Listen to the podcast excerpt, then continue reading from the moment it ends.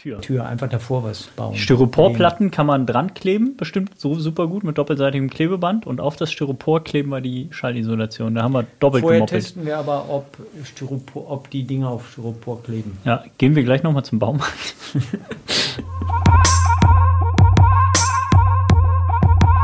So viel kann ich verraten. Wir sind dann nicht gleich nochmal zum Baumarkt gegangen, sondern haben eine Podcast-Folge aufgenommen. Und damit hallo und herzlich willkommen zu dieser Podcast-Folge. Nummer 106 ist das. Und sie widmet sich dem schönen Thema Saisonplanung. Viel mehr dazu verrate ich jetzt noch gar nicht. Nur die kleine Vorwarnung, dass Martin und Henning vorher noch zwei kleine andere Themen hatten. Danach geht's aber wirklich um Saisonplanung. Und damit starten wir jetzt auch direkt in diese Folge. Das ganze Team von Runners World wünscht euch ganz viel Spaß dabei. So, jetzt starten wir unseren Podcast, ne? Ja. Worum geht's? Um. Saisonplanung. Achso. Ganz am Anfang müssen wir aber erstmal hier äh, frohes neues Jahr und so wünschen, ne? Ja.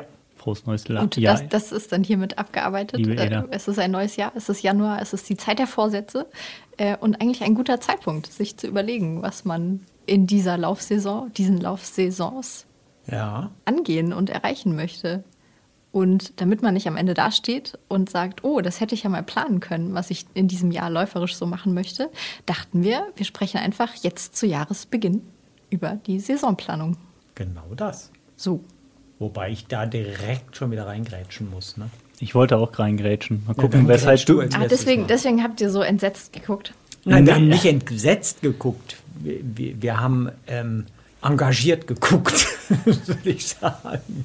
Ich wollte eigentlich, äh, ich bin gespannt, ob du das gleiche, auf, Mhm. aus, aus dem gleichen Grund reingrätschen wolltest. Ich wollte über unseren Endspurt sprechen. Und über unsere aktuelle Challenge, die jetzt gerade im Januar läuft. Nee, wollte ich gar Wolltest nicht. du gar nicht? Nee. Okay, gut. Ich, bin schon, ich war eigentlich schon wieder ganz tief im Thema drin. Ach, wirklich? Aber wollen wir, bevor wir mit dem Thema anfangen, einmal einen kleinen Rückblick wagen? Haben auf- wir jetzt schon erwähnt, dass wir hier in unserem neu. Also jetzt werft ihr es aber auch durcheinander mit den Rückblicken. dann ein, leg du mal los mit Chaos deinem hier. Endspurt 100. Also, Chaos ist gut. wir, wir fassen es einmal zusammen. Wir sitzen in einem neuen Podcast-Studio. Wir haben Schallisolation an den Wänden, dieses tolle Pyramidenschaumstoffzeug, was hoffentlich zu besserer Tonqualität führt. Es wird alles noch, noch, noch besser, indem wir bald auch noch neue Mikros und so bekommen. Richtig, Eda? Richtig. Ja. Ähm, aber wir sind schon mal sehr zufrieden. Es halt nicht mehr. Und wir haben hier hinten unsere Ruhe. Noch. Von daher ganz gut. Wir schicken einfach, wir machen einfach, das Folgenfoto wird ein Foto von uns dreien hier vor dieser tollen Wand. Dann sieht man mal, wie wir jetzt hier so sitzen. Vielleicht. Ja, das Gut. wird toll. Genau. Das andere Thema, auf das ich noch zu sprechen kommen Warte mal. wollte. Wichtig ist, wir haben. Oh, jetzt verdreht er die Augen. Jetzt habe ich ihn soweit. Gleich bringt er mich um. Okay, davon machen wir auch noch ein Foto. Das letzte Beweiswort. Nein, wichtig ist zu sagen, dass wir das alles selbst hier gemacht Wir haben. haben das alles selbst gemacht. Ja, das finde ich schon mal gut. Also Ja. nicht die Mikrofone selbst gebaut, aber die Wände schallisoliert. Ja, So, das jetzt sieht man auch, dass wir das selbst gemacht 100. haben. Quatsch, ich finde, das sieht man überhaupt nicht. Nein, das sieht super ich lenk aus. jetzt nicht mehr ab. Also, Endspurt 100. Das war unsere Challenge zum Jahresende. Also, ich will ganz kurz nur darauf zu sprechen kommen, weil auch ganz viele äh, von unseren Zuhörerinnen, Zuhörern, Leserinnen, Lesern ähm, da mitgemacht haben. Das, äh, die Challenge war in Kooperation mit Essex. Wir haben das jetzt im zweiten, im zweiten Jahr gemacht. Und es ging darum, zwischen Heiligabend und Silvester an acht Tagen 100 Kilometer zu laufen. Also ziemlich ambitioniert. Und ähm, überraschenderweise oder wenig überraschenderweise, je nachdem, wie man sieht, haben tatsächlich wieder sehr, sehr viele Leute mitgemacht, ähm, was ich persönlich total gut finde. Ähm, kann total verstehen, dass manche das kritisch sehen, manche das nicht schaffen, dass es ihnen viel zu ambitioniert ist. Ähm, aber die Begeisterung, mit der sich viele Menschen daran getraut haben, die es dann auch am Ende gar nicht geschafft haben, weil sie eigentlich wissen, dass 100 Kilometer in acht Tagen für sie eben deutlich zu viel ist ähm, und die trotzdem mitgemacht haben, um so ein Ziel zu haben, fand ich total gut und finde ich total gut. Deswegen stehe ich da auch nach wie vor dahinter, dass wir sowas machen. Und ähm, ich selbst habe natürlich auch mitgemacht. Ich habe es geschafft, anders als Martin. Deswegen wollte ich eigentlich nur drüber, drüber sprechen, um dir eins reinzuwirken. Sag mal, wie viele Kilometer bist du gelaufen? 96. Die, ich habe den Vier Kilometer 100 hast du nicht geschafft. gemacht. Ich habe 96 von 100 gemacht, aber es waren tatsächlich 96 wirklich wunderbare Kilometer. Und ich dachte, ich bin jetzt in einem Lauf- und Lebensalter, dass ich jetzt nicht irgendwo noch diese fehlenden vier Kilometer reinrennen. Am Silvesterabend. Jeder, ja natürlich hat mir das jeder aus meinem Umfeld hat gesagt, komm jetzt ey, die vier Kilometerchen. Nein. Ich fand trotzdem die Challenge wahnsinnig gelungen. Ich wäre zwischen Weihnachten und Neujahr, ich bin jetzt in so einem ähm, ähm, in so einem Laufbereich, dass ich so viel nicht gelaufen wäre zwischen den Jahren. Das hat mich äh, doch motiviert. Und wie gesagt, es waren, waren echt schöne Kilometer neben viel Plätzchen essen und äh, in überheizten Räumen rumsitzen, weil es draußen ja auch ganz, ganz warm war und so. Es war ein super Ausgleich. Fand ich eine gelungene Challenge. Eindeutig haben übrigens äh, sehr viel mehr mitgemacht noch als letztes Schon, ne? Jahr bei der ja. Premiere. Ja, ja. Was ich erstaunlich fand, ist so die Argumentation von denjenigen, die bewusst nicht mitgemacht haben oder bewusst, äh, was heißt nicht bewusst, sondern ähm, es dann letzten Endes nicht geschafft haben. Es war nämlich die gleiche Argumentation, keine Zeit. Mhm. Also die einen hatten quasi keine Zeit, weil sie so viel mit Familie mhm. und Feiertagen und mhm. die anderen hatten die Zeit, weil sie frei hatten und irgendwie, ja. Ich kann es komplett nachvollziehen. Ja? Mhm. Ich meine, wir wollten eigentlich über Saisonplanung ja, reden, aber ich finde das trotzdem wichtig. Ähm, ich hatte auch das Gefühl, zwischen Weihnachten und Neujahr keine Zeit zu Ehrlich? haben, bedingt durch den Faktor Familie. Ja. Es ist aber ein, ein, ein netter Zeitfresser natürlich und umso schwerer fällt es sich dann daraus zu nehmen und etwas nur für mich, für sich alleine zu tun, tut mir dann aber wahnsinnig wohl. Mhm. Also mal aus den Diskussionen, Gesprächen, ich sage ja, aus äh, diesem Weihnachtstrubel mal so rauszukommen, zu mir selbst zu kommen. Ich bleibe nochmal dabei. Also ich meinte das sehr, sehr ehrlich, diese 96 gelaufenen oder meinetwegen 100 gelaufenen Kilometer waren wahnsinnig bewusste Kilometer. Ich habe da wahnsinnig viel verarbeitet in diesen Kilometern. Von daher hat mir das sehr, sehr gut gepasst und finde ich die Challenge auch passend. Ja, na gut, da ist auch jeder in einer anderen Situation. Ne? Die ja. einen haben eine große ja. Familie, die anderen eine kleine, die genau. anderen haben hart Bock auf Familie, die andere weniger. Ist ja bei jedem. Ja, und die einen haben, äh, haben gar keine Lust auf zwischen den Jahren. Weil Manche müssen arbeiten. Nee, ich meine, weil, weil sie eigentlich mit diesen äh, ähm, Ruhetagen, also Ruhe meine ich ja. jetzt, Geschäfte sind geschlossen mhm. und so weiter, gar nichts anfangen können, weil sie gar nicht christlich sind und von daher mit Weihnachten gar nichts zu tun haben, hm. die werden dann zu so einer Pause gezwungen und die können vielleicht auch so Laufkilometer dann super gut gebrauchen. Ja. So. Nächster jetzt, Punkt. Ja. Dann könnten wir jetzt zum Thema der Folge kommen. Nein, nein, noch nicht. Wobei ja. eigentlich schon, so ein leichter Übergang ist es. Jetzt bin ich ja gespannt. Feste, fest bei uns in die Saison eingeplant ist ja inzwischen der Januar-Streak. Ach so, richtig. Unser äh, RW Januar-Streak. Ähm, ich glaube, jetzt im sechsten Jahr machen wir das schon oder ja. im siebten? Sechsten Nein, Jahr. Im ne? sechsten. Ne? Ja. Ähm, da geht es darum, zwischen dem 1. und 31. Januar jeden Tag zu laufen. Mindestens eine Meile, also 1,6 Kilometer. Ähm, wie gesagt, machen wir jetzt zum sechsten Mal. Äh, jedes Jahr machen mehr Leute mit, was uns total freut. Die Leute fragen schon irgendwann im November, ah, macht ihr wieder einen Streak? Und ja, wir machen das weiter und wir sind total zufrieden damit und machen auch selber zum Großteil mit in der Redaktion. Ähm, ich finde es total gut und ähm, ist natürlich mit dem Endspurt im Dezember und dann dem Streak echt viel. Im Zweifel ist der Streak dann die acht Tage vom Endspurt 100 und noch die 31 Tage vom Januar-Streak. Aber man kriegt das hin, weil man muss ja nur 1,6 Kilometer laufen. An den Tagen, an denen man dann nicht laufen möchte, läuft man dann nur 1,6 Kilometer. Das ist dann quasi wie so ein Ruhetag. Außer man ist krank oder verletzt, dann sollte man aufhören.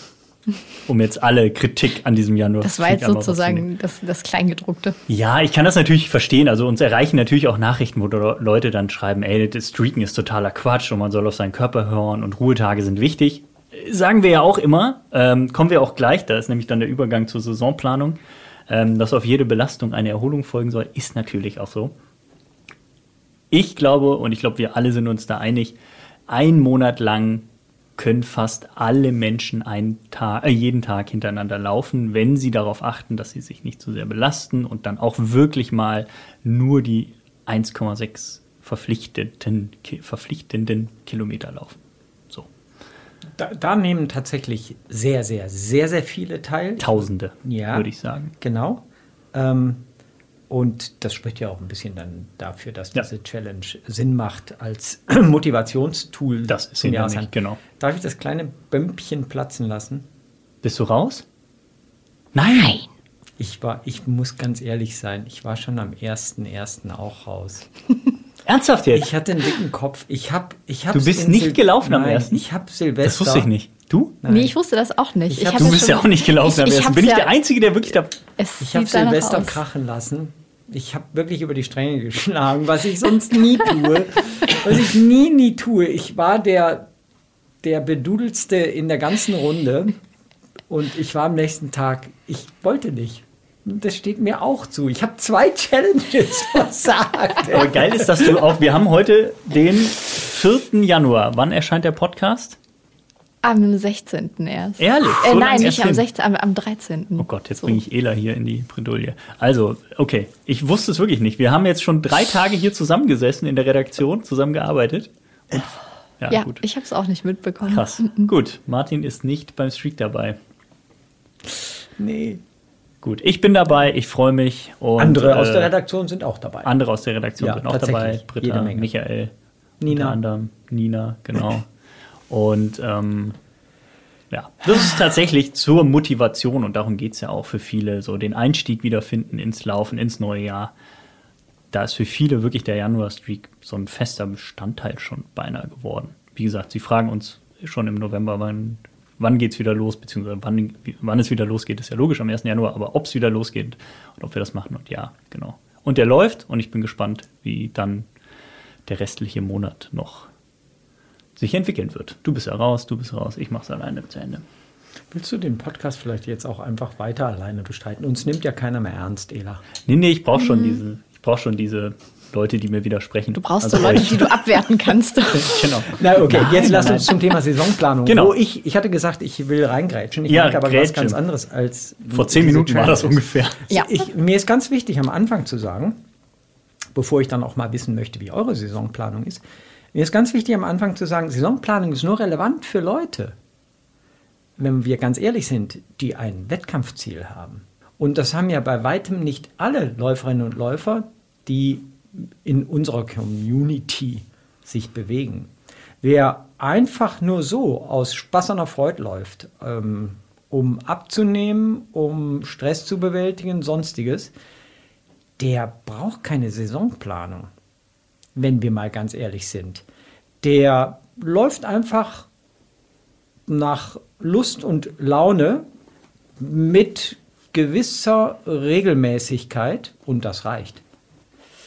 Der tut auch der oder diejenige täte sich natürlich leichter beim Laufen, wenn er Trainingsprinzipien berücksichtigt, dass auf einen Lauftag auch ruhig mal ein Ruhetag folgen sollte und so weiter und so weiter, worauf wir vielleicht alles noch gleich eingehen.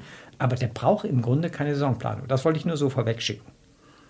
Wobei man ja Saisonplanung jetzt auch machen kann, nicht nur hinsichtlich von Wettkampfzielen, ist natürlich das Typischste, aber man kann ja auch, wenn man jetzt gar keine Rennen laufen möchte, durchaus mal seine Saison planen. Also möchte ich vielleicht bis da und dahin so und so viel abgenommen haben. Das könnte ja auch ein Ziel sein, was man verfolgt. Die anderen verfolgen vielleicht ein Wettkampfziel und die anderen ein, ein körperliches Ziel, ein Gesundheitsziel, ein Ziel, ich möchte 10 Kilometer am Stück laufen.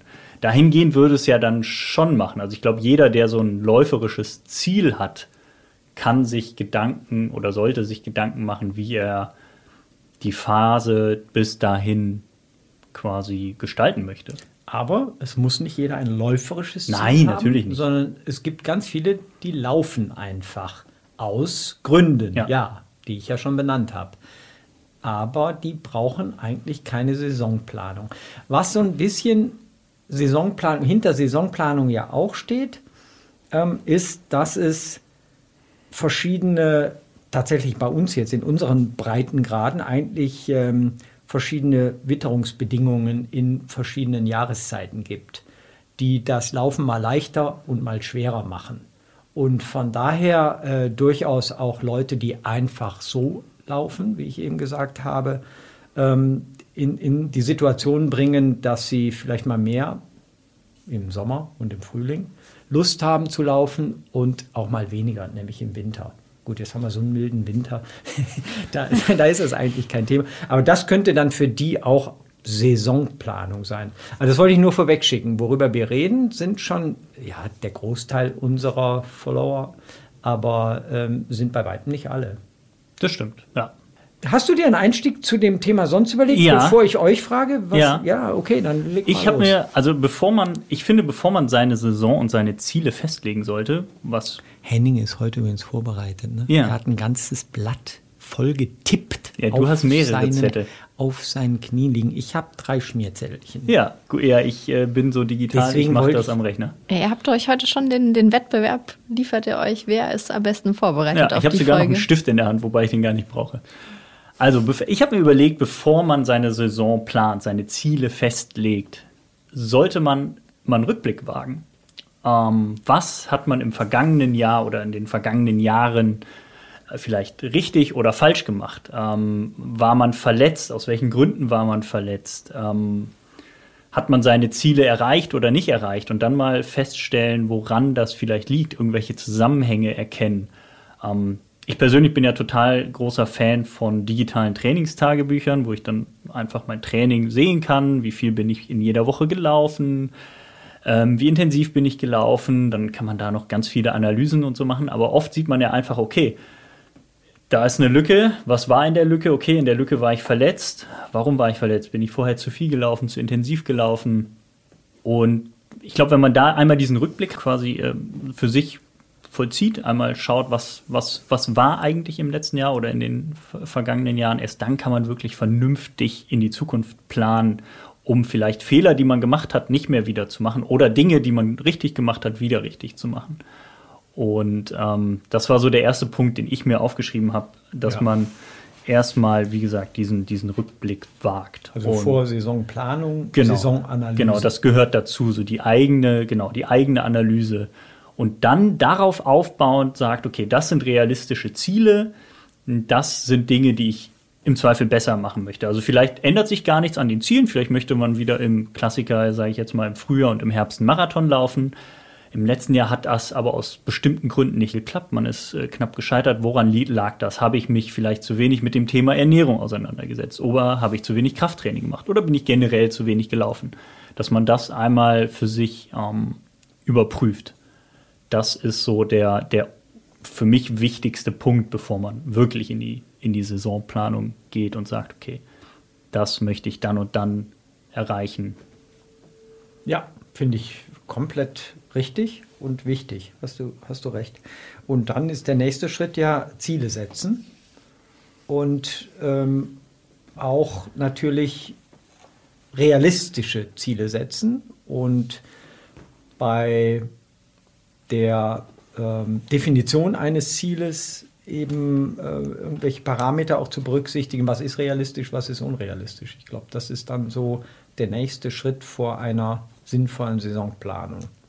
Ja, und das Ziel sollte, da gibt es auch diese, diese Smart-Regel, dass das Ziel irgendwie wirklich halt messbar und artikulierbar etc. ist. Also so wirklich recht konkrete Ziele setzen. Also nicht nur sagen, okay, ich möchte einen Marathon laufen oder ich möchte schneller werden, sondern im besten Falle setzt man sich ein genaues Datum, einen Wettkampf, ein Zeitziel, mh, weil das so ein bisschen verpflichtend äh, einfach ist und nicht so dahergesprochen. Am besten schreibt man sich's auf. Also was ich tatsächlich mache, ist und auch jetzt erst vor kurzem gemacht habe, ist, ich drucke mir einen Kalender aus, einen Jahreskalender mit jedem Monat, den einzelnen Tagen und trage dort die Wettkämpfe ein, die ich für das Jahr plane ähm, schreibe eventuell noch das Ziel dahinter, ähm, ordne jedem Wettkampf so eine Bedeutung, eine Wichtigkeit zu, weil nicht jeder Wettkampf hat die höchste Priorität jetzt für mich.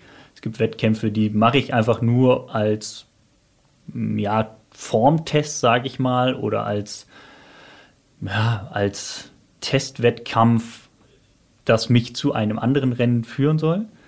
Und ähm, sich das mal aufzuschreiben und wirklich zu visualisieren, ähm, ist, glaube ich, ganz gut, weil man dann auch erkennt, okay, liegen die Wettkämpfe vielleicht zu dicht zusammen? Äh, ist alles auf irgendwie in einem Monat oder in zwei Monaten, so sechs Wettkämpfe ähm, mit unterschiedlichen Anforderungsprofilen im Zweifel noch. Ähm, das sieht man dann sehr, sehr gut. Also für mich ist das auf jeden Fall einfacher, wenn ich das visuell vor mir in so einen Kalender eintrage, als wenn ich das einfach so im Zweifel im Kopf habe oder in meinen digitalen Kalender eintrage. Also sonst bin ich sehr digital und habe alles digital, aber so visuell zu sehen, da ist der Wettkampf im April, da ist der im Juni, da ist der im August, finde ich persönlich total, total gut. Bin ich komplett wieder bei dir. Nein. Ich glaube, ich gehe jetzt mal raus. Wieso? Nee.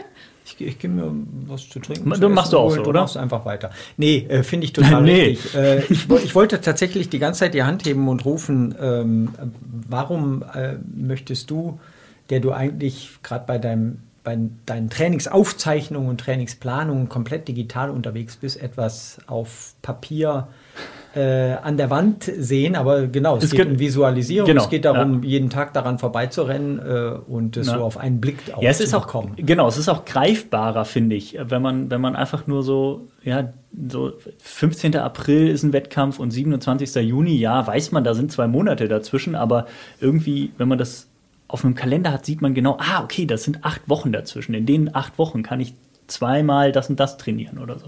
Das ähm, hilft mir total weiter.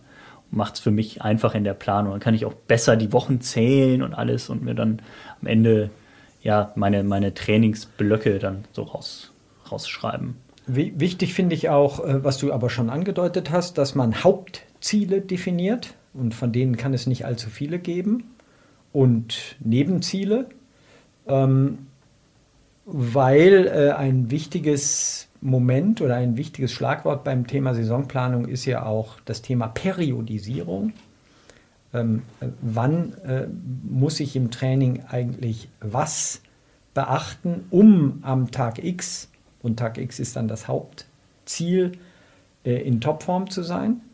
Äh, also das, das würde ich auch dann, äh, wenn wir jetzt, ich will mich nicht zu sehr festhalten an deinem Kalender an der Wand, aber das kann man dann auch in Knallrot sind die Hauptziele und äh, rosa vielleicht die weniger wichtigen Ziele und grün die Testwettkämpfe oder so. So haben wir das früher gemacht. äh, genau, das, das finde ich, finde ich gut, finde ich super.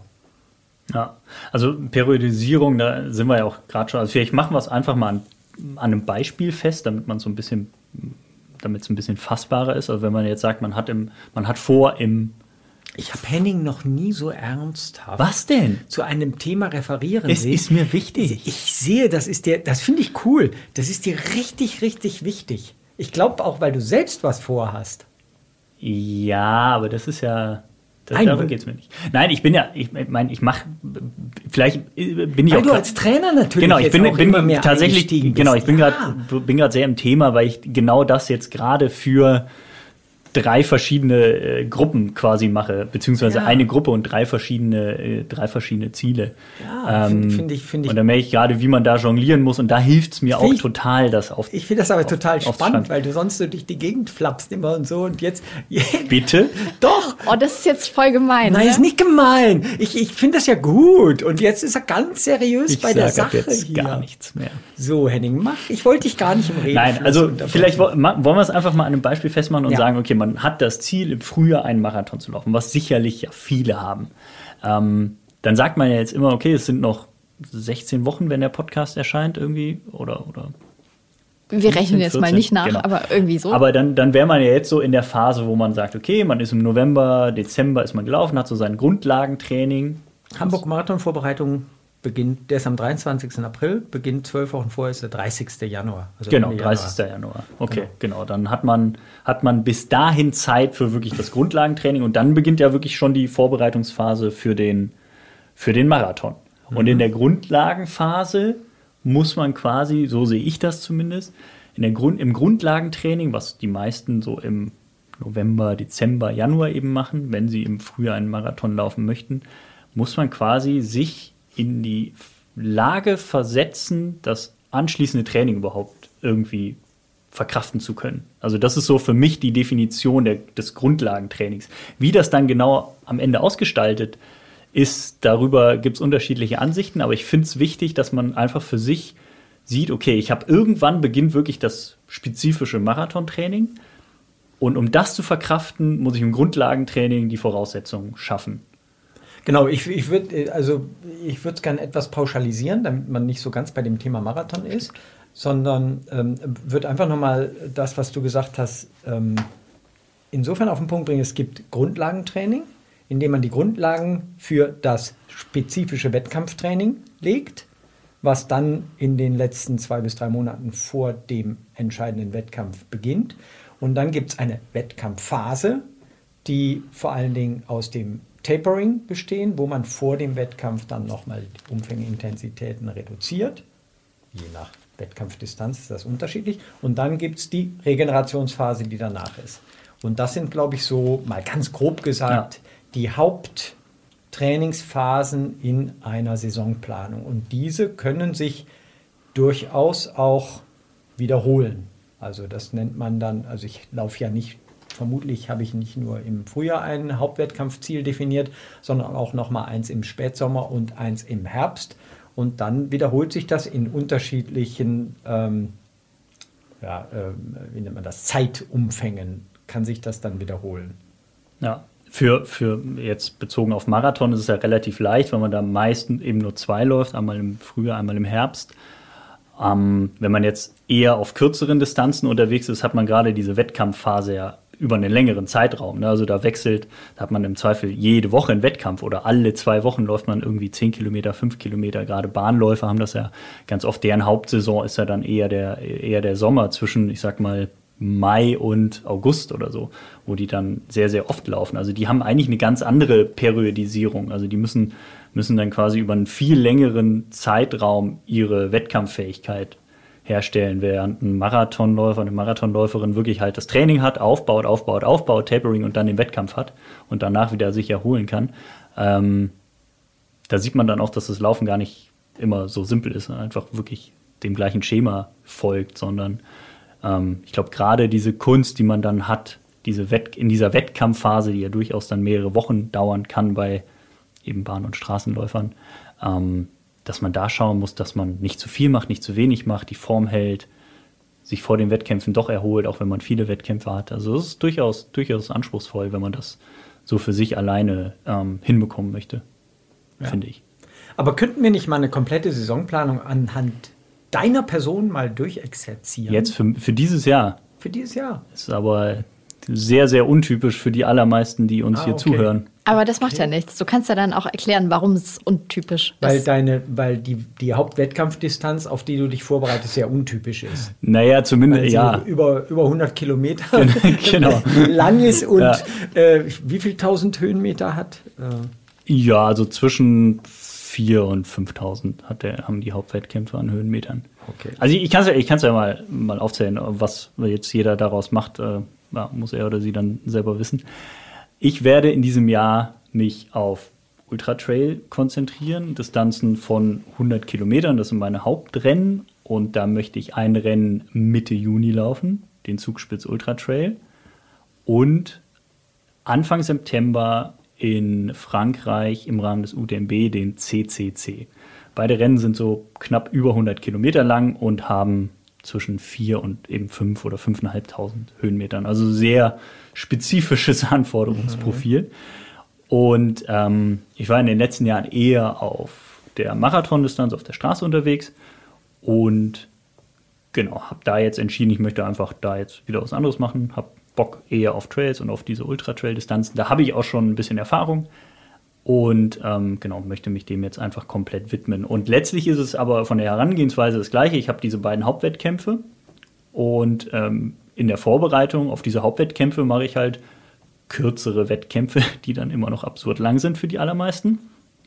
Ähm, zum Beispiel möchte ich den Rennsteiglauf äh, laufen, den Rennsteiglauf laufen.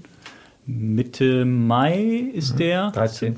Genau, es sind so 75 Kilometer und dann Ende April noch ein Bergmarathon. Das sind ja, Marathon eben auch so mit knapp 1000, 1500 Höhenmetern oder so. Und genau, das sind meine Wettkämpfe, die ich anstrebe. Ja. Ähm, äh, offensichtlich ist ja schon mal, dass du mit nur einem Marathon beginnst, bezogen jetzt auf genau. die Hauptwettkampfdistanz ja. von 100 Kilometern, dann den Rennsteig läufst, der etwas über 70 ist, Genau. also genau dazwischen irgendwo liegt, und dann erst die 105 oder was weiß ich was Kilometer, Ja. ist ja schon mal sehr exemplarisch. Also Genau. das lässt sich ja auch sehr, sehr gut auf alle anderen Wettkampfdistanzen 10 Kilometer erst, dann Halbmarathon, dann den Hauptwettkampf, genau, den Marathon. den Marathon. Genau, das kann man Genau, genauso Das ist schon mal sehr, ja. sehr exemplarisch. Genau. Ähm, wa was machst du im Training? Äh, ist, also machst, wie spielst du da mit den Umfängen? Wie spielst du mit den Intensitäten? Also meine Herangehensweise ist grundsätzlich, und das gilt eigentlich für jede Distanz, ob man nun 1500 Meter auf der Bahn läuft oder eben 100 Meilen im Gebirge, je näher der Wettkampf rückt, desto spezifischer trainiere ich. Und für mich bedeutet das, wenn ich Ultra Trail laufen möchte, also 100 Kilometer, dann folgen in den letzten Wochen vor dem Wettkampf auch wirklich die längsten Läufe, weil ich da meinen Körper in die Lage versetzen möchte, diese Distanzen zu schaffen. Und das ist dann nicht nur einfach die, die reine Ausdauer, die man ja so gerne anspricht, sondern auch noch ganz viele andere Aspekte. Einmal das Mentale, aber auch die Stoffwechselgeschichten, dass ich wirklich dann über Stunden äh, in der Lage bin, Kohlenhydrate zu verstoffwechseln und eben nicht am Ende ähm, einfach unterzuckert ähm, gegen die Wand laufe und einen Hungerast erleide. Und ähm, das kann man im Marathon äh, genauso übertragen. Also da ähm, geht es im Zweifel erstmal darum, dass man die Grundlagen schafft, ähm, eine, eine solide Basis schafft und dann in der spezifischen Marathonvorbereitung längere Läufe macht, die im Zweifel auch ähm, einen gewissen Anteil am Wettkampftempo haben, beziehungsweise das Wettkampftempo bei Te äh, Tempodauerläufen oder beim Intervalltraining immer wieder anspricht und sich über die Phase des spezifischen Trainings in die Lage versetzt, das angestrebte Tempo immer länger durchzuhalten. Also im Zweifel macht man am Anfang klassisch 10 mal 1000 im Marathon-Renntempo oder einen Ticken schneller. Irgendwann sind es dann 7 mal 2000 und am Ende macht man Tempodauerläufe zwischen 14, 18 Kilometer, macht dann auch mal einen Test, Halbmarathon oder auch zwei. Marathon-Renntempo. Genau, im Marathon-Renntempo beziehungsweise einen Ticken schneller. Und so nähert man sich dann immer der Marathondistanz von 42 Kilometer an. Läuft natürlich nie 42 Kilometer im Wettkampftempo oder überhaupt auch 42 Kilometer wird niemand in der Vorbereitung auf einen Marathon laufen. Also raten wir zumindest nicht. Eher so 34, 35 Kilometer maximal für die, die ambitioniert unterwegs sind. Also je nachdem, wie ambitioniert man ist, macht man dann halt mehr von den langen Läufen, mehr Anteil im wirklich angestrebten Wettkampftempo. Das ähm, ist dann sehr individuell, aber so vom Grundverständnis ist es, glaube ich, gut, wenn man, wenn man einfach nachvollzieht oder, oder für sich abspeichert, je näher der Wettkampf rückt, desto spezifischer muss ich trainieren. Das heißt, beim Marathon relativ lang, 42 Kilometer, müssen auch zum Ende hin längere Läufe stattfinden. Die müssen im Januar nicht unbedingt sein. Also im Januar muss man nicht 35 Kilometer laufen, wenn man im ähm, April Marathon laufen möchte. Die Grundlage, die man jetzt schafft, ist dann wirklich eher, wie ich vorhin schon angesprochen habe, sich in die Lage zu versetzen, das Marathontraining dann zu schaffen. Klar kann man dann mal 20 Kilometer laufen, jetzt ähm, in der Zeit, aber man muss noch nicht diese ganz langen Läufe, diese ganz schnellen Läufe machen. Äh, ganz, ganz wichtig ist, glaube ich, dass man nochmal sich klar macht, dass es äh, drei wichtige Parameter so gibt im Training, äh, die in der Saisonplanung in den verschiedenen Trainingsphasen relevant sind. Das ist dann Trainingshäufigkeit, Trainingsumfang und Trainingsintensität. Und das sind die Dinge, ähm, die eben in den verschiedenen Vorbereitungsphasen unterschiedliche Gewichtungen bekommen. Egal, worauf man sich vorbereitet. Ich glaube, das ist ganz, ganz wichtig zu, zu wissen. Also, dass man, im, wenn man ein Grundlagentraining macht, wir hatten von, von der äh, Vorbereitungsphase geredet, Grundlagentraining, nicht der spezifischen Vorbereitung, sondern der Vorbereitung auf die spezifische Vorbereitung, dann heißt das, dass die Intensitäten eher gering sind und die Umfänge eher höher sind.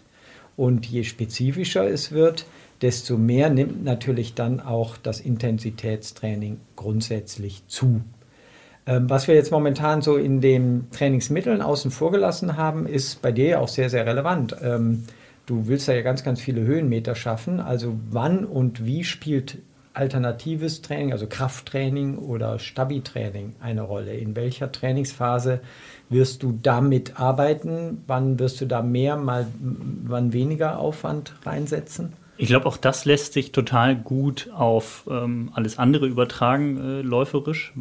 Und zwar mache ich, ich glaube, es nennt sich amerikanisches System oder so, ähm, weil sehr viele amerikanische Trainingsgruppen das machen. Das bedeutet, im Winter in der Grundlagenphase mache ich jetzt gerade sehr viel Krafttraining. Und mit Krafttraining mache ich, äh, meine ich nicht irgendwie das Stabi- oder Athletiktraining zu Hause in Form von Planks, Liegestütze etc., sondern wirklich Krafttraining mit schwerem Gewicht, also Langhantel, Kettlebell und damit mache ich dann Kniebeugen, Kreuzheben, Ausfallschritte, also wirklich diese Kraftkomponente maximieren. Ähm, jetzt in der Phase, also ich habe damit angefangen ähm, im November, nee, im Oktober schon, also Oktober, November, Dezember, Januar mache ich jetzt sehr, sehr viel Krafttraining, eventuell auch noch im Februar. Und dann, wenn die Läufe länger werden, intensiver werden, reduziere ich das und mache dann vielleicht nur noch einmal in der Woche ein leichteres Krafttraining mit nicht ganz so hohem Gewicht, einfach um ähm, ja, das Training, das Lauftraining nicht zu ähm, beeinträchtigen. Aber das ist doch jetzt Common Sense irgendwie, oder? Das ist, das, genau, deswegen, ja. das, ist, das ist Common Sense. Das machen auch, amerikanische Methode. Ja, das, das also. War vor zehn Jahren dann mal kam das. Ja, es ist aber tatsächlich noch nicht überall angekommen. Also mhm. es gibt eben auch viele Trainingsgruppen und sehr erfolgreiche Athletinnen und Athleten, die wenig Kraft oder gar kein Krafttraining machen und ähm, was man früher halt im Ausdauerbereich eher so ein bisschen propagiert hat, ist die Geschichte, dass man Training mit leichten Gewichten, viele Wiederholungen, mhm. sehr hoch kardiovaskulär ja. anstrengend, also quasi nochmal quasi eine weitere Ausdauereinheit dann halt nur im Fitnessstudio gemacht hat. Und davon ist man inzwischen weg und ich glaube, es kommt einfach aus den, aus den USA, dass man da dann angefangen hat, wirklich Krafttraining zu machen. Also den, das, das Standard, das mit freien Gewichten, das wirklich die, die Bedeutung des Krafttrainings so ein bisschen erkannt hat. Ich glaube, die Kombi gibt es weiterhin. Also, dass, äh, wenn ich jetzt äh, so das Training von Eliot Kipchoge Genau, das ist wieder verfolge, ein anderer Ansatz. Ja. Äh, der, der macht schon Maximalkraft auch. Ähm, da ist man ja überrascht dann. Wirklich? Ja, schon mit okay. richtig schweren Gewichten, okay. mit Langhantel und so weiter. Das habe ich noch nicht gesehen. Ich kenne nur diese Aerobic-Geschichten. Zusätzlich diese Aerobic-Geschichten. Ja. Ähm, die, die, macht er natürlich, weil eine weitere Laufeinheit orthopädisch nicht verkraftbar ist. Ähm, das, der, der, läuft schon zwei bis dreimal am Tag. Da geht eine weitere Laufeinheit nicht. Deswegen, glaube ich, weichen die dann eben auf dieses, ja, mehr so zirkelartige Training aus. Plus, der macht immer auch Maximalkrafttraining. Okay, das wusste ich tatsächlich nicht. Doch, hast du da auch schon gesehen, die Bilder? Nee, die tatsächlich nicht. Stemmen. Ich kenne nur mit, der, mit, der, mit, der, äh, mit diesen Aerobic-Geschichten. Mhm. Aber letztlich ist dieses Krafttraining ja auch ähm, man, man schafft damit einen, einen Reiz und ähm, ja, setzt sich, versetzt sich in die Lage, das, das Training, das spezifische Training dann zu verkraften, indem man einfach muskulär besser, besser ausgebildet ist. Also es geht letztlich nicht darum, dann schneller laufen zu können, sondern einfach robuster zu sein, stabiler zu sein. Und ähm, anders als mit diesem Training, mit dem Krafttraining, was ich vorher meinte, mit vielen Wiederholungen, eher geringes Gewicht, da, da baut man wirklich Muskelmasse auch auf, also wird im Zweifel schwerer. Und wenn man dieses Maximalkrafttraining macht, das klingt total widersinnig, aber wenn man Maximalkrafttraining macht, steigt nicht oder ähm, wächst nicht der Umfang der Muskulatur, sondern wirklich die Kraft der Muskulatur. Also man baut keine schweren Muskelberge auf, sondern einfach nur kräftige, starke Muskeln. Das ähm, ist so ein bisschen der Hintergedanke, weshalb ja auch viele, glaube ich, früher kein Krafttraining machen wollten, weil sie nicht schwerer werden wollten, ne? weil sie keine Muskulatur haben wollten, die sie beim Laufen behindert. Und du bist ja der beste Beweis, dass das ich funktioniert. Aus wie ein Lauch. siehst aus wie ein Lauch, obwohl du Maximalkraft ja. hast. Aber jetzt mal Anfängerfrage. Ja. Woher weiß ich denn, was jetzt ein Gewicht für mich wäre, wenn ich Maximalkrafttraining machen möchte? Ja, das ist tatsächlich äh, relativ simpel. Also jetzt muss man aufpassen, wenn man wirklich noch nie Krafttraining gemacht hat, sollte man jetzt nicht eine Langhantel nehmen, Gewicht draufpacken und direkt Kniebeugen. Weil im Zweifel macht man sehr viel falsch mein Tipp ist wirklich, wenn man sagt, man möchte mit dem Krafttraining anfangen, erstmal ins Fitnessstudio gehen oder mit jemandem sprechen und jemanden äh, sich selbst anschauen lassen, der Ahnung von Krafttraining hat und erstmal die Bewegung richtig lernen. Ähm, Kniebeugen, Ausfallschritte, Kreuzheben, das sind recht komplexe Übungen, wo wirklich der ganze äh, Körper gefordert ist und wo man auch bestimmte Fähigkeiten mitbringen muss. Gar nicht nur auf der Kraftkomponente, sondern auch auf der Beweglichkeit und Mobilisation, Koordination. All das wird da geschult. Auch das ist ein Vorteil am Training mit freien Gewichten, weil man einfach ja nicht irgendwie geführte Bewegungen macht in der Maschine, sondern alles im dreidimensionalen Raum muss man selber machen. Und wenn man die Bewegung, die Kniebeuge, das Kreuzheben richtig kann, richtig ausführt, dann kann man anfangen, Gewicht hinzuzufügen. Und dann wird man auch lernen äh, oder spüren, dass ähm, man sich total schnell steigert, also äh, von Woche zu Woche mehr Gewicht draufpacken kann, weil man einfach die, das Zusammenspiel der Muskeln funktioniert und die Übung richtig ausführt. Und dann, ich sag mal, wenn man das drin hat, wenn man dann so ein paar Wochen überhaupt mal Krafttraining gelernt hat, dann muss man mal schauen, welches ist das maximale Gewicht, was ich wirklich einmal bewegen kann. Mhm. Das sind dann beim Kreuzheben, sage ich mal, 70 Kilo. Man kann einmal Kreuzheben 70 Kilo. Und wann sagt man Maximalkrafttraining, geht man runter, 90 Prozent, 80 Prozent von diesem Gewicht. Dieses Gewicht nutzt man dann, um fünf Wiederholungen zu machen. Fünf mhm. bis acht Wiederholungen. Macht man drei Sätze von, relativ lange Pause dazwischen. Und das ist dann schon ein hohes Gewicht, äh, kann man einer ausrechnen. 70 Kilogramm, davon 80 Prozent sind ja, 55 oder so. Weniger, sind 56. 56. Ja, 56 Kilo. Das ist schon ordentlich. Und wenn man dann damit trainiert, dann ist man immer noch im Kraftbereich und ähm, steigert wirklich halt die, die, die Stärke seiner, seiner Muskeln. Mhm. Und da muss man gar nicht viele Übungen machen. Also es reichen wirklich schon beim Krafttraining fünf Übungen. Also Klassiker sind tatsächlich Kreuzheben, Ausfallschritte, Kniebeugen, äh, Leg Curls und von mir aus noch was für ein Oberkörper, irgendwie Bankdrücken oder Rudern. Wenn man, das sind so, so die Klassiker, die, die ich auch immer mache. Dann hat man einmal von unten bis oben, Fokus natürlich Beine, Rumpf äh, mit drin und das macht man dann für drei Monate und dann kann man das Krafttraining peu à peu reduzieren und dann immer mehr Stabi, Athletik mit reinbringen. Vielleicht einmal in der Woche noch ein leichtes Krafttraining, damit man das nicht verliert. Und ähm, genau, ich glaube, das ist so. Ich glaube, jetzt haben wir genug auch äh, äh, zu, zum Krafttraining so irgendwie im Rahmen, ne? im ja. Rahmen einer Saisonplanung. Aber man darf es halt nicht außen vor lassen. Also ich finde gerade gerade jetzt in der Phase ist es schon sollte sollte es dazugehören oder man sollte es zumindest mal ausprobieren, ob es einem weiterhilft. Ja, äh, ja. passt zu, zu jedem, der äh, einen gewissen Laufanspruch hat, passt auf jeden Fall es auch, dass er einmal in der Woche ein Krafttraining macht. Ja. Egal in welchem Alter übrigens, Martin. Ne? ähm, ja, so, ähm, sollen wir, also jetzt haben wir deine Saisonplanung so ein bisschen durchgesprochen, sollen wir jetzt mal Elas durchsprechen? Ich weiß nicht, ob es da eine gibt. es gibt. Es gibt so ein bisschen tatsächlich. Möchtest du mal wieder Marathon laufen? Ja, so ist es. Ich habe da ja noch eine Rechnung offen. Nachdem es letztes Jahr irgendwie hatte ich, bin ich keinen einzigen Wettkampf gelaufen, aber eher so aus terminlichen Gründen. Ähm, und es ist nicht mal so, dass ich keine Zeit gehabt hätte zu laufen. Ich bin eigentlich jedes Wochenende 20 Kilometer gelaufen viel Rolle gemacht, um mich irgendwie, äh, um ausgeglichen zu sein und so, aber irgendwie passt. Rolle gemacht? Ja. Dieses Fahrrad, was drin in der Wohnung steht. Ach so. Fahrradergometer. Ja, ja okay, ja, alles genau, klar. sowas. Rolle ähm, gemacht. Sagt man das nicht so? Na egal, ihr wisst jetzt, was ich meine. Ja, aber einen Wettkampf bin ich nicht gelaufen. Das soll in diesem Jahr anders sein und ich nehme mir jetzt mal vor, den Hamburg-Marathon zu laufen. Mhm, genau, bin gesagt. zuversichtlich, dass es klappt. Dann ja. hast du jetzt auch schon deine Wettkämpfe geplant und dein Training und weißt genau, wann es losgeht. Natürlich. Und bist du vor allen Dingen schon angemeldet, auch beim Hamburg Marathon? Natürlich nicht, aber das lässt sich ja noch bewerkstelligen. Ja, dich. Ja. Beim Marathon ja, beim Halbmarathon nicht. Ja. ja. Und was ist dein Plan, um dorthin zu kommen? Ähm, mein Plan ist natürlich, die Läufe am Wochenende jetzt langsam zu steigern. Also 20 Kilometer reichen dann ja eben nicht ähm, sukzessive. Ich denke mal, ich werde mir da einen unserer Pläne als, äh, als Basis hernehmen und dann so grob danach trainieren. Ich bin ja tatsächlich nicht so der Lauftyp. Ähm, ich muss jetzt genau diese Einheit äh, auf die Sekunde genau absolvieren, sonst wird das gar nichts. Also ich bin da eher so ein bisschen entspannter und merke, dass mir das auch ganz gut tut. Das ist eher so meine Art des Laufens.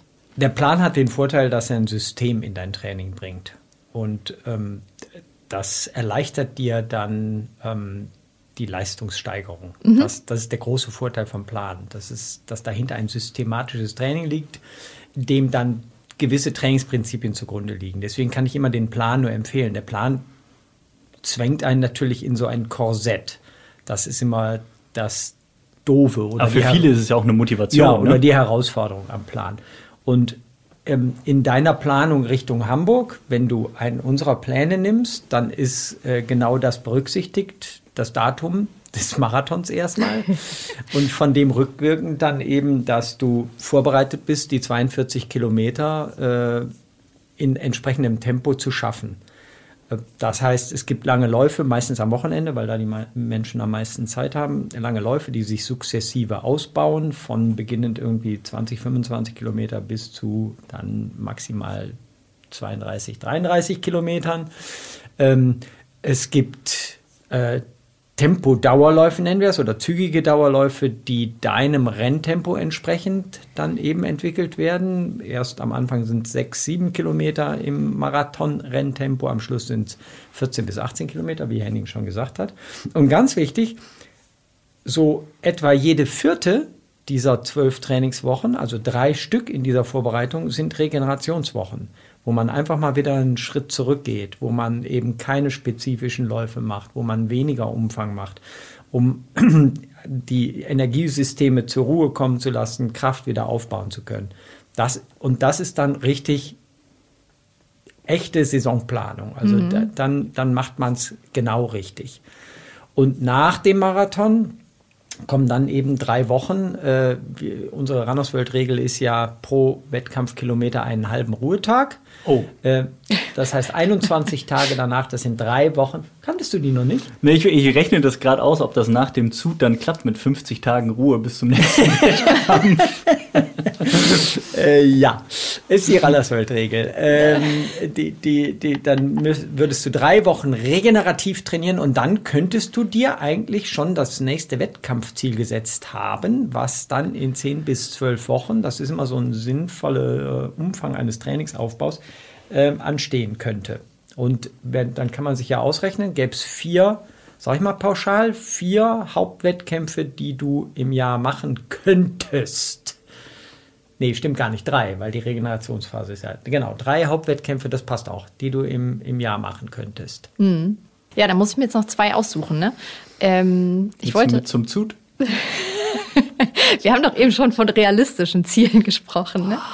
Ähm, ja, bitte. Da gibt es auch kürzere Distanzen. Ich, äh, ja, mal gucken. Unterhalten wir uns vielleicht noch mal ja, an anderer ja, Stelle ja, drüber. Ich wollte noch mal sagen, genau, das war jetzt schon eine ganz gute Blaupause, glaube ich, weil ihr ja auch am Anfang sagtet, Erfahrungswerte aus vergangenen Laufjahren. Mhm. Und wenn es die jetzt vielleicht noch gar nicht so gibt oder man ist halt irgendwie die ganze Zeit einfach so irgendwie gelaufen, will jetzt zum ersten Mal so eine Planung machen, dann wäre das so schon mal eine ganz gute ähm, Orientierung. Oder habt ihr da noch irgendwie Tipps, wie man so einsteigt?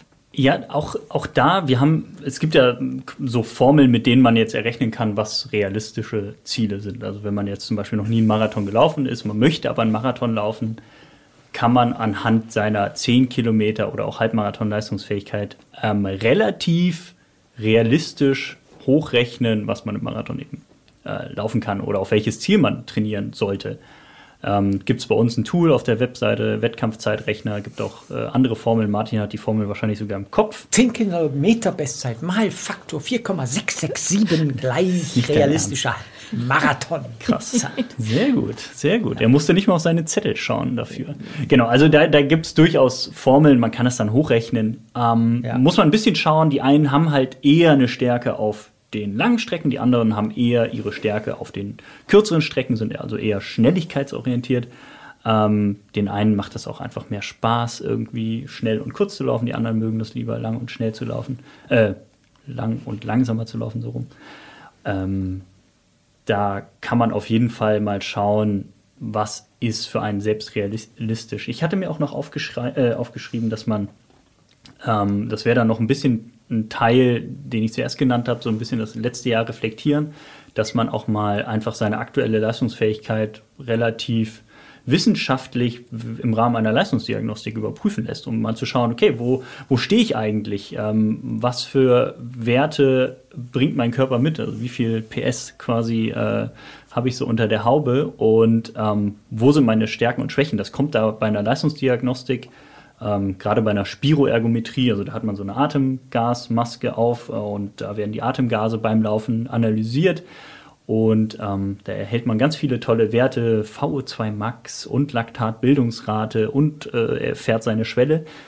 und eben auch seinen Stoffwechsel. Und ähm, da kann man dann sehr, sehr gut sehen, okay, irgendwie ist mein Stoffwechsel noch nicht so richtig gut für lange Strecken. Da muss ich dann eher häufiger langsam im Grundlagenbereich trainieren, um wirklich meine Fettstoffwechselfähigkeit zu trainieren. Oder meine Fettstoffwechselfähigkeit ist schon total gut. Mir fehlt einfach so ein bisschen die Power, mir fehlt, äh, fehlt ähm, so die Geschwindigkeit. Dann kann ich eher VO2 Max orientiert trainieren.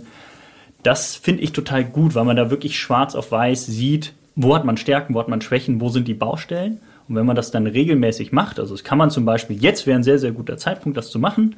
Man hat schon gewisse Grundlage trainiert, man ist schon wieder ein paar Wochen im Lauftraining, macht jetzt einmal eine Analyse, macht dann vielleicht nochmal eine Analyse nach der Hälfte der Vorbereitung auf den Marathon, um dann festzustellen, okay, hat das Training funktioniert, bin ich auf dem richtigen Weg oder kann ich jetzt nochmal an Stellschrauben äh, drehen, um bestimmte Sachen zu optimieren. Das finde ich total gut. Das ist auch nicht nur etwas, was total ambitionierte Läuferinnen und Läufer machen können, sondern tatsächlich alle Kosten sind so bei, liegen so bei 150 bis 250 Euro, je nachdem, wo man das macht. Und ähm, ich persönlich habe da immer total viel über mich selbst gelernt, auch wenn ich da schon Jahre lief und dachte, ich weiß über mich Bescheid, aber dann wirklich mal schwarz auf weiß zu sehen, okay, ähm, das und das ist wirklich angesagt, das und das kann ich und da und da bin ich nicht ganz so gut, wie ich dachte, fand ich immer total gut. Ist heute halt echt ein super, super Hilfsmittel. Und da kann man dann eben an, anhand der Sachen, die man dort erfährt, sein Training ganz, also nicht ganz leicht, aber man kann sein Training auf jeden Fall anpassen. Es wirkt am Anfang ein bisschen kompliziert, aber ich glaube, wenn man da ein gutes Institut hat und jemanden, meist ist das ja ein Sportwissenschaftler, eine Sportwissenschaftlerin, die auch im Bereich Ausdauer durchaus Ahnung haben, dann äh, ja, ist es echt eine, eine, eine ganz großartige Geschichte. Kann man auch anders lösen noch. Also man kann ja auch selber so ein bisschen seine Fitness immer mal wieder testen. Also sei es eben Testwettkämpfe oder man macht. Das fand ich ganz spannend. Das hat, ich habe ja vor kurzem mit Tono Kirschbaum, Trainerlegende aus äh, vom TV Wattenscheid gesprochen. Der meinte, er lässt im Winter seine Leute immer auf so einer, auf der gleichen Runde einfach so einen Test machen. Ähm, die laufen dann da all out, quasi so ein bisschen als Rennen und dann sehen die immer schon ganz gut, okay. Äh, in der, er hat gesagt, er sprach von einem Stundentest. Dann kommen die einmal 19 Kilometer weit und einmal 19,3 Kilometer. Ja, das sind sehr krasse Werte. Aber so Tests kann ja jeder machen. Einfach mal die Hausrunde ne, im vier Wochen Abstand laufen. Mhm. Einmal brauche ich für die acht Kilometer 40 Minuten, einmal 39 Minuten. Dann mhm. sieht man, okay, krass, hat, man hat sich um eine Minute verbessert. Ähm, das deutet dann darauf hin, dass man auf dem richtigen Weg ist. Muss man auch gar nicht als jetzt nicht so ambitionierter Läufer jedes Mal all out laufen, sondern wenn ja. man seine Herzfrequenz äh, Guter Punkt, unterwegs äh, auch nehmen kann, wenn man also ein entsprechendes Gerät hat, gibt man sich eine gewisse Herzfrequenz vor, äh, bei, bei, der man dann auf seiner Hausrunde die äh, sich dran orientiert und dann die Zeit misst, die man für diese Runde braucht mhm. und macht dasselbe vier Wochen später nochmal und sieht, ob man bei gleicher Herzfrequenz schneller geworden ist, dann zeigt das einen Trainingsfortschritt. Das äh, ist ein, ein, eigentlich sehr praktikables Tool zu sehen, ob man ob Training anschlägt, ob äh, ja, man da eine, eine, Leistungsentwicklung in den letzten Wochen, ähm, wie nennt man das, äh, entwickelt hat ja. oder, oder nicht. Ja, da muss ich aber jetzt wieder den, den Zeigefinger heben und sagen, am besten macht man das natürlich mit einer Laufuhr, die mit einem Brustgurt ja, gekoppelt ja. ist, weil die optische Herzfrequenzmessung, ich glaube, jeder, jeder weiß, es ist äh, sehr ja, anfällig für Störungen und da kommen oft dann unrealistische Werte draus. Deswegen am besten unter ähnlichen Bedingungen, also wenn man es früh morgens macht, dann auch den zweiten Lauf früh morgens. Ähm, am besten ja. zu einer mhm. eine ähnliche Temperatur. Wenn es einmal 10 Grad hat und einmal 30 Grad, dann wird das nicht funktionieren. Ich wollte jetzt nur so ähm, Leute, die es nicht kennen, äh, sich komplett auszublasen ja. beim Laufen. Ja. Die wollte ich jetzt davor ja. bewahren, dass sie sich da in, ins Ausschießen beim mhm. Rennen. Äh, es gibt eben auch äh, andere Möglichkeiten, so seine Leistungsentwicklung zu überprüfen. Also ich habe das vor kurzem wieder gesehen. Es war jetzt keine Leistungsentwicklung, aber so ein bisschen eine, eine Gesundheitsentwicklung. Äh, direkt nach meiner Erkältung jetzt äh, im Dezember bin ich eine Runde gelaufen. Elf Kilometer waren es knapp der und der Pace, die und die Herzfrequenz. Eine Woche später, Erkältung war dann wirklich komplett weg, mhm. halbe Minute schneller im Schnitt, mhm. Herzfrequenz mhm. zehn Schläge runter. Mhm. Fand, ich, fand ja. ich wieder total krass, ja. einfach wie, wie schnell sich der Körper dann auch wieder anpasst und welche Rolle tatsächlich auch eine, eine, eine Krankheit, eine Erkältung, ähm, welche große Auswirkungen die dann, dann hat. Ähm, ist vielleicht auch noch ein Punkt, den wir einmal sagen sollen, wenn man seine Saison geplant hat und einen Trainingsplan hat und seine Wettkampfziele und es kommt irgendwas dazwischen, dass man dann entsprechend reagiert und nicht unbedingt total verzweifelt oder ähm, so an seinem Plan festhält und den unbedingt durchdrücken möchte, obwohl man tatsächlich eine Erkältung hat oder obwohl man äh, verletzt ist oder eine Verletzung droht. Da sollte man dann irgendwie das ganze System im Zweifel anpassen. Was ist da so deine Regel? Woche ausfallen lassen, nicht wiederholen? Ne? Ja, auf jeden Fall. Ja. Training kann man nicht auf- und nachholen. Ja. Das ist eigentlich bekannt. Ja. Genau. Ähm, wenn man tatsächlich re eine relevante Zeit aussetzt, muss man komplett die Saison neu planen. Das ja. bleibt dann nicht aus. Ähm, oder sein, sein, äh, sein Leistungsziel äh, entsprechend anpassen, äh, was jetzt im Leistungssportbereich eher nicht der Fall sein wird, aber was für Fitness-Freizeitläufer auch sein kann. Also wenn ich in der Saisonplanung äh, eigentlich dachte, ich will im September den Berlin-Marathon zum ersten Mal unter vier Stunden laufen und aber im Sommer äh, wochenlang wegen irgendeiner Verletzung aussetzen musste, dann muss ich nicht unbedingt meinen Startplatz verfallen lassen, aber ich muss auf jeden Fall mein, mein Zeitziel dann anpassen und eben sagen, ich schaffe nicht unter vier Stunden, ich laufe 4,30. Ähm, genau, also Saisonplanung mhm. Bedeutet auch, dass man äh, tatsächlich unterwegs auf dem Weg zum Ziel flexibel bleiben muss und immer wieder neu äh, an die Wand gucken muss, ob da wirklich alles jetzt auch so gelaufen ist, wie man das ursprünglich mal wollte. Ja. Das ist wichtig. Ja. Ja, ich glaube, das wird jedem so Deswegen besser da dein, dein Ding an der Wand besser mit Bleistift machen.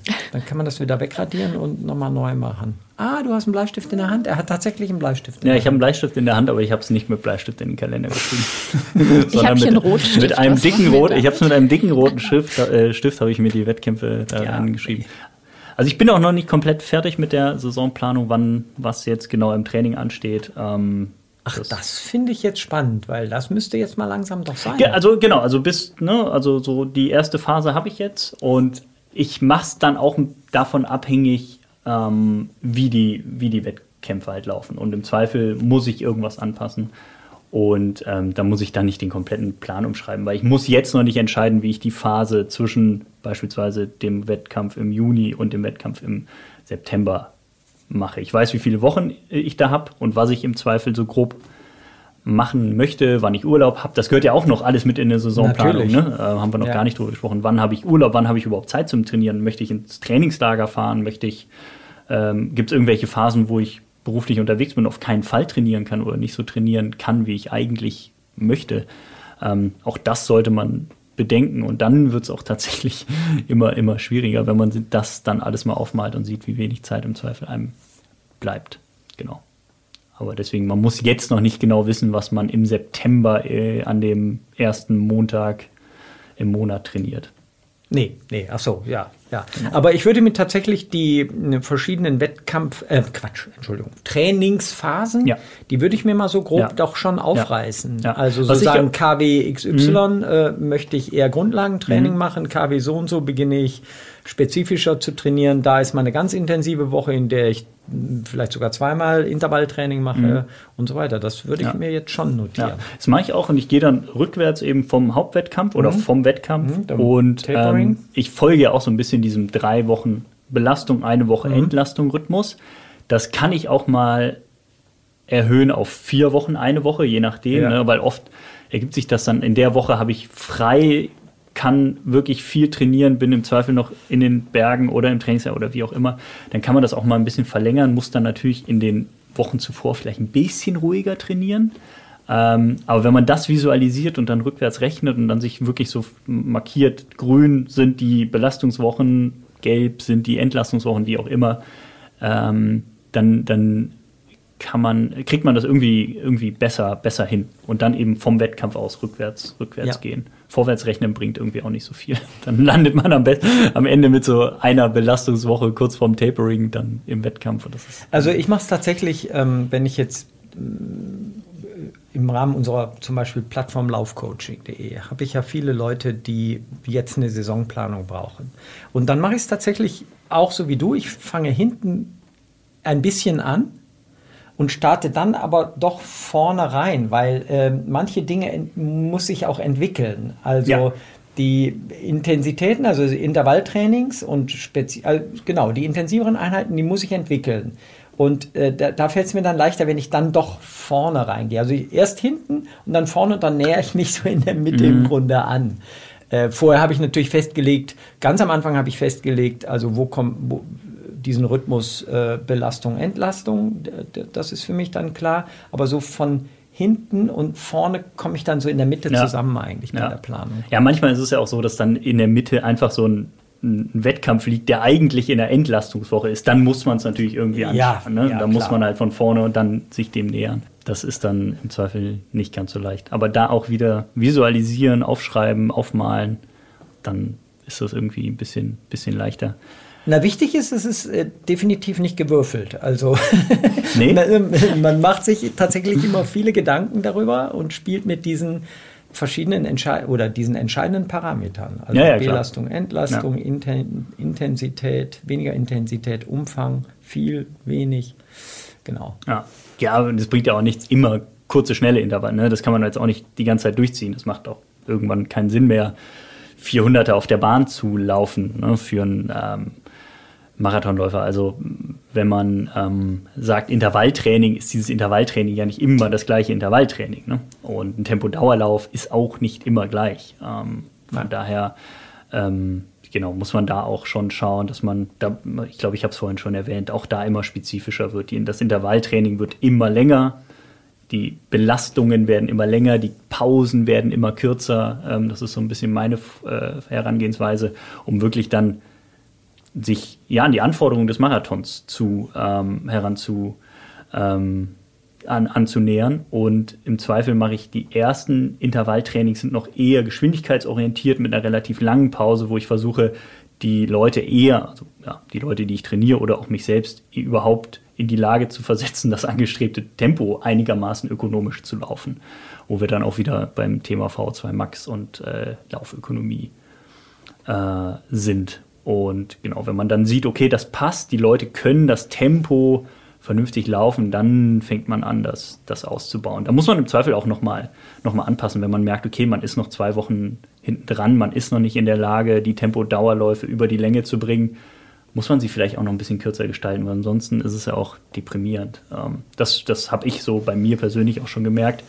Dann hat man vielleicht einen Plan und möchte den erfüllen und merkt so, ach, irgendwie ist man noch nicht ganz so weit dann muss man dann irgendwie, da muss man dann anpassen. Also entweder sagen, man läuft weniger Umfang äh, oder weniger Intensität, also man passt die Pace ein bisschen an oder macht einfach weniger, äh, weniger Kilometer dann in den, in den Bereichen, um sich dann ja nicht verrückt zu machen. Weil man muss nicht, wenn man ein Training nicht hinbekommt, nicht das komplette Training über den Haufen werfen oder das Ziel über den Haufen werfen. Also man hat ja zwölf Wochen, 14 Wochen, 16 Wochen, je nachdem, äh, Zeit, da ja. ein bisschen zu reagieren. Genau. Jetzt möchte ich noch über eine Sache sprechen. Mhm. Martins Saisonplanung. Danke, Ela. Genau. Meine Saisonplanung. Ja, ja. deswegen Nachdem ja, du den Streak schon mhm. am ersten Tag nicht deswegen geschafft hast. Deswegen bin ich ja am Anfang direkt reingegrätscht. Mhm. Ich habe keine Saisonplanung. Oh Gott. ich habe überhaupt keine Saisonplanung. Äh, es, du, es hört sich total bescheuert an. Ich habe so viel Spaß, Spaß, einfach so drauf loszulaufen und das steht mir auch zu, dies zu tun. Ähm, ich, ich will. Ich, Wieso steht dir das zu?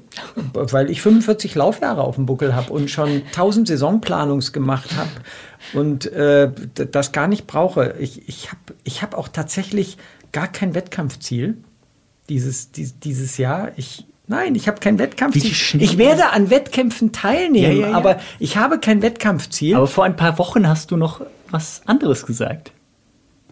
Nein, ich habe, ich habe weiterhin im Kopf habe ich Ziele. Ich möchte mit 60 nochmal den Marathon unter drei Stunden laufen. Ja, da muss ich aber langsam mal beeilen. Ja, aber, aber ich habe jetzt kein konkretes Wettkampfziel im Moment. Ich habe diesen Tag habe ich nicht festgemacht und ich weiß auch nicht, ob er dieses Jahr kommt. Im Moment wäre ich da wäre ich gar nicht in der Lage dazu, das äh, in irgendeiner Form vernünftig planen zu können. Also ich bin nicht in der Shape. Ich, ich habe nicht die, die Lauffähigkeit. Ich mache die, aber ich bin da jetzt besonders, und das, behaupte ich auch, weil ich darf auch besonders sein, weil ich 45 Laufjahre auf dem Buckel habe und alles schon erlebt habe. Ich mache keine Planung. Ich laufe jetzt einfach mal drauf los. Ich habe einen Anspruch an mein Laufen. Es soll mir nicht schwer, sondern leicht fallen. Also muss ich es regelmäßig tun. Also muss ich auch auf mein Gewicht achten. Also muss ich auch auf meinen sonstigen Lifestyle achten. Ich habe keine Lust, durch die Gegend zu krüxen, sondern ich möchte ab und zu mal fliegen können. Das nennst du dann langsamer Dauerlauf mit Martin in der Mittagspause. Für mich ist das dann, ach, heute bin ich mit Henning geflogen und das Hey, reicht. komm, mir. wir sind gestern entspannt 420 gerollt am Ende. Ja. Das war bei dir auch entspannt. Ja, das, Also. genau das mag ich. Ja. Das ist doch cool. Ja, ja So. gut. Ja. Deswegen bin ich doch am Anfang reingekrätscht, um mich selbst zu entschuldigen, dass ich keine Saisonplanung brauche. Weil ich bin auch fest davon überzeugt, es braucht nicht jeder eine Saisonplanung. Nein, Ähm, nein, ne? natürlich. Aber nicht. wenn man Leistungsziele hat, braucht man unbedingt Ja, eine ja. Saisonplanung. Und da ist egal, was für ein Leistungsziel man hat. Ja. Das ist völlig wurscht. Ja. Aber da sind wir uns ja einig. Ja, def definitiv, genau. Außer es ist eins, was einen völlig unterfordert. Also wenn man in der Shape ist, keine Ahnung, drei Stunden 30 Marathon zu laufen, man möchte einfach nur alle fünf Wochen Marathon in vier Stunden mitlaufen, weil man Bock auf Marathon-Events hat, dann braucht man auch keine Saisonplanung. Dann läuft man halt einfach mit. So Leute gibt es ja auch, Die gibt es auch. ne, die Ja, sich ja. gar nicht Ja, ja. ausbelasten wollen, die jetzt Dann gar sollen sie keine das noch machen, ja. ambitionierten Genau. Ziele haben in dem Sinne. Die Wollen wir jetzt nochmal über die Darts-WM reden? Zum Schluss? Ah, nee, Quatsch, wollten wir nicht. die ist, glaube ich, vorbei, wenn das hier erscheint. Die ist schon vorbei. Ach, ist jetzt schon vorbei? Ja, also Ja. Saisonplanung kann man Ja. machen, muss man nicht. Man kann es aber auf jeden Fall mal versuchen und sollte es unbedingt machen, wenn man ein Leistungsziel hat. Und jetzt, Zum hundertsten Mal, egal welches Leistungsziel. Ja. Ja, du drohst noch mit dem? Bleistift, weil jetzt an dieser Stelle sollten wir doch erwähnen, dass heute, an dem Tag, an dem dieser Podcast erscheint, unser Heft erscheint. ja. Oder? Am Freitag, neues- dem 13.. unsere neue Ja. Halleluja. Ja. Ist es wirklich Die so? Februarausgabe Ja, okay. erscheint am 13. Januar. Puh. Ja, wir Ja. wollten ja häufiger mal darauf hinweisen, dass wir ein Magazin machen, was tatsächlich ja Leute, die unseren Podcast regelmäßig hören, nicht wissen, weil wir selbst stimmt. nie auf unser Heft zu sprechen kommen. Wir haben das am Anfang mal gemacht, jetzt haben wir es ganz, ganz lange nicht gemacht und jetzt wollen wir es mal wieder machen. Februarausgabe erscheint jetzt heute am 14. 13. 13. 13. Januar. Ja, mit einem mit einem ganz, ganz tollen Porträt. Home Story von Zweien, die mit Sicherheit eine Saisonplanung gemacht haben, nämlich den Händels. Das schnellste Lauf, Marathonlaufpaar Deutschlands. Richtig. Der Welt Definitiv. nicht. Nein. Wir dachten mal Europas, aber Wir dachten auch mal der Welt, aber das hat sich ganz schnell Welt. erledigt. Genau. genau. Ja, genau. Nein, das schnellste Marathon-Ehepaar Deutschlands. Genau, die du zu Hause besucht hast. Ja, und die cool. haben sicherlich eine Saisonplanung. Die haben, äh, die haben definitiv eine Saisonplanung. Die haben auch schon die Son Saisonplanung für kommendes Jahr gemacht. Äh, auf jeden Fall im Kopf und wissen genau, wo sie hin möchten. Weil da Olympische Spiele Da sind dann schon Olympische Spiele in Schon Paris. wieder. Genau. Und ähm, ja, die habe ich zu Hause besucht und ähm, eine, glaube ich, ganz nette Geschichte. Wir haben Schwerpunkt. Halbmarathon drin. Mit wie sich drauf vorbereiten und allem sonstigen. Ja, mit Plänen und den besten Events und ja. Mhm. Boah, was haben wir denn sonst noch drin? Ja, jede Menge tolle Sachen. So. top, top vorbereitet. top vorbereitet. Genau, ab, ab, ab heute am Kiosk und äh, als E-Paper erhältlich und ja, natürlich auch Genau. als Abo. Yes. Bekommt man dann sogar einen Tag früher. Sogar zwei oder drei. Teilweise bekommen die Abonnenten das Heft früher als wir in der Redaktion. Mit einem sensationellen eigenen Cover. Das stimmt. Yes. Ja. Ohne Verkaufszeilen, verkäuferische Zeilen. Ja. Tolles Motiv. Ja. Ja, ja. Richtig gut. Also wer das Heft schon in den Händen hält, es kann sein, dass wir es in der Redaktion noch nicht haben. Traurig, aber wahr.